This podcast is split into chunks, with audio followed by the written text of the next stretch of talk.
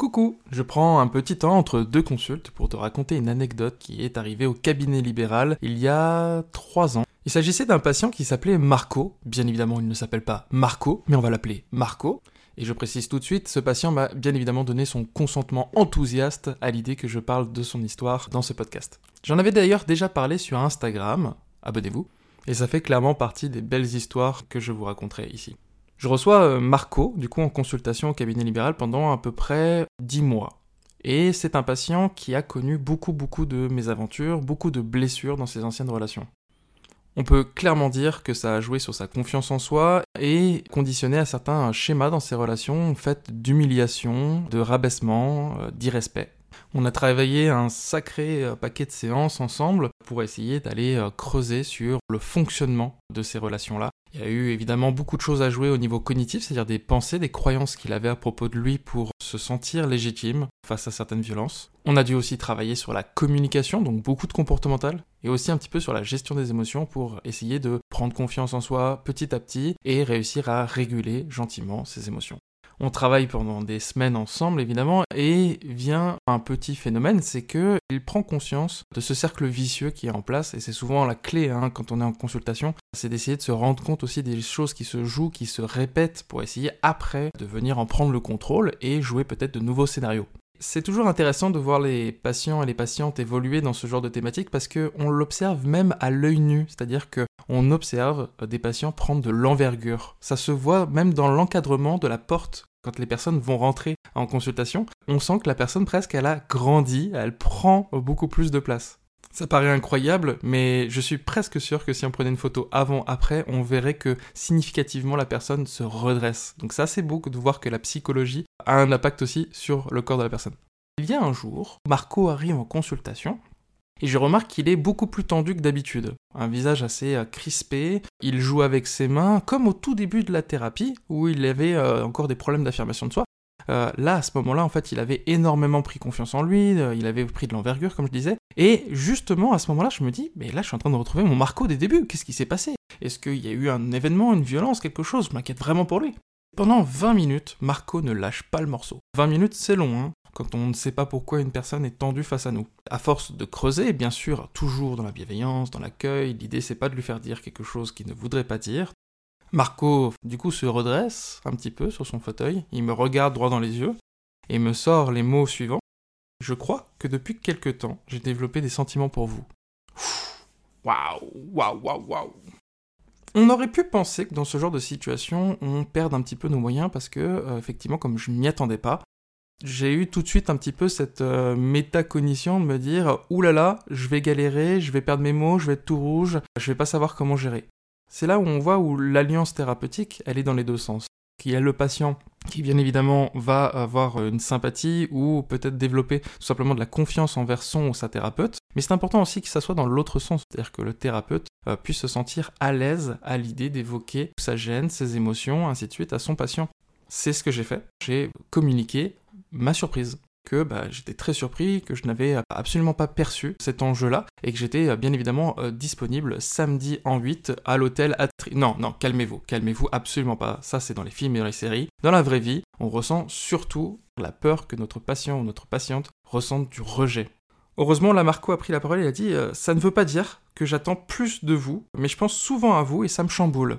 Ça a été effectivement très rassurant parce que ça veut dire que le patient lui-même avait aussi conscience que ce n'était pas forcément le cadre. Pour préciser aussi ses attentes, c'était un moyen pour moi de pouvoir mieux lui répondre. Alors, je précise que je l'ai effectivement pas vu venir, mais par contre, c'est le genre de choses qu'on peut parfois discuter en supervision. Ça permet de préparer l'avenir sur ce genre de situation. Heureusement que je l'avais fait en amont. Il y a tout un tas d'outils, de petites protocoles à mettre en place dans ce genre de situation. Je préfère ne pas les communiquer ici pour une raison toute simple, c'est que si jamais vous êtes vous-même patient, patiente et que ça vous arrive un jour de vouloir communiquer euh, des sentiments, je ne voudrais pas griller les outils de votre euh, professionnel de santé. Je me souviens très bien de ce que j'avais répondu à, Marco à ce moment-là. je l'avais même noté euh, juste après la séance pour être sûr de me rappeler et peut-être l'utiliser plus tard sur d'autres situations qui pourraient être similaires. Et je sais que j'en ai pensé chaque mot peut-être qu'ils feront sens pour vous. C'est plutôt bon signe finalement, si vous vous êtes permis d'avoir des sentiments dans une relation de bienveillance et de confiance comme la nôtre, Peut-être que vous êtes prêt à rechercher cela dans votre vie personnelle auprès des personnes qui vous donneront la même chose.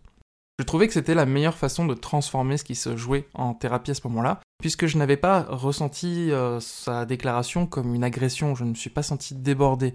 Je sais qu'il y a des patients patientes où ça aurait pu être différent, où on peut se sentir complètement débordé, sentir quelque chose de dur à gérer et peut-être même un malaise tellement conséquent que l'on est obligé de mettre un terme au suivi sur le champ. Dans cette situation-là, en fait, ça a été un moment honnête entre deux humains et j'ai trouvé ça assez fort qu'on en arrive à sortir avec plutôt une leçon de vie qui vient aussi illustrer le travail qu'on a fait ensemble.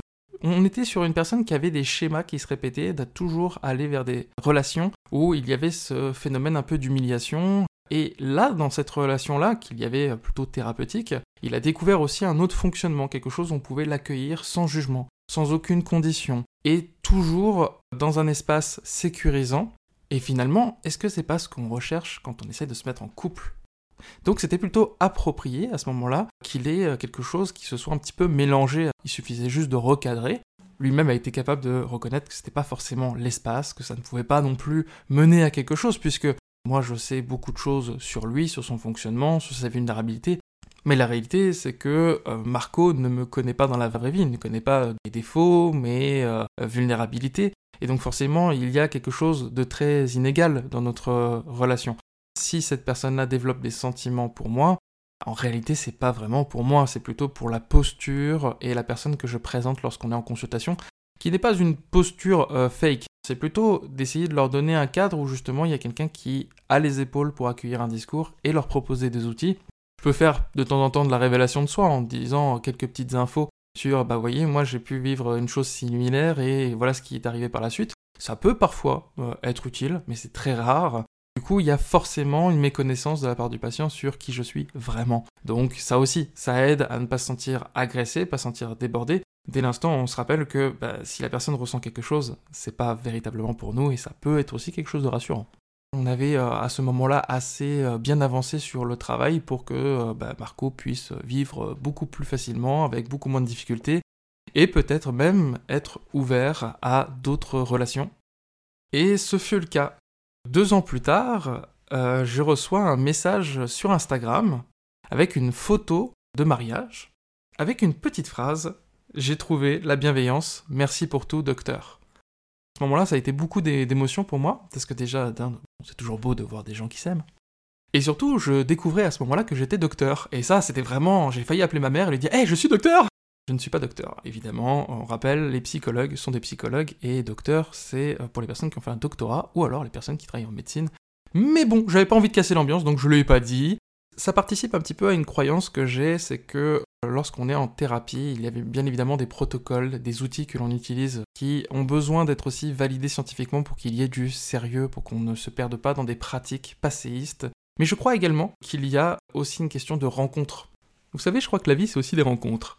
Parfois, il se joue des choses qui ne sont pas dans l'ordre du protocole, qui peuvent peut-être aussi apporter des leçons, mais comme dans n'importe quelle rencontre de la vie de tous les jours, imaginons que vous faites une petite conversation avec votre boulanger, je suis presque sûr qu'à la fin, il est possible pour que dans la journée, vous repensiez à cette conversation avec un élément qui a été dit, positif ou négatif, et que ça ait un petit peu impacté votre vision de la prochaine conversation que vous allez avoir avec un ou une amie. Pourquoi le métier de psychologue serait exclu de cette réalité-là? Et cette histoire le raconte bien. Il y a eu un protocole qui a été mis en place pour aider une personne à se sentir mieux, à s'affirmer davantage. Mais il y a eu aussi un enjeu plus humain qui s'est joué à côté et qui a permis à la personne d'en tirer une leçon sur ce qu'on mérite dans les relations, la bienveillance. Et c'est pour ça que je terminerai en disant que je vous souhaite à tous et toutes de trouver votre bienveillance, la relation qui vous fera ce même bien qui a été fait à Marco.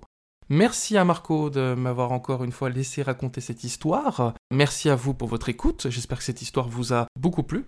On rappelle, même quand euh, les personnes m'ont donné leur consentement, je change quelques éléments dans l'histoire pour que vous ne puissiez pas les reconnaître. Merci à tout le monde et je vous dis à bientôt pour un nouvel épisode entre deux consultes.